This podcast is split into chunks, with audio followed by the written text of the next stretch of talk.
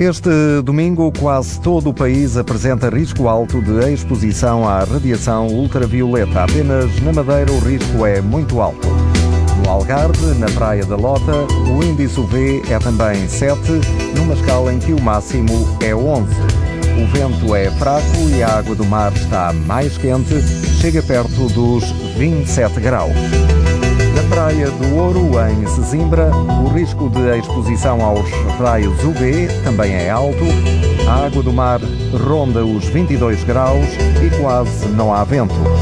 Mais a norte, na Praia da Tocha, em Cantanhede, o índice UV é 6, ou seja, alto. A temperatura da água ronda os 20 graus e o vento é moderado. Pode ouvir estas informações no site da TSF e também em podcast. Para ver melhor o mundo, uma parceria Essilor-TSF. Sabia que é tão importante proteger os seus olhos como a sua pele? Não basta ter lentes para estar protegido. Lentes Essilor Proteção Total. Para uma visão saudável. Essilor. Para ver melhor o mundo.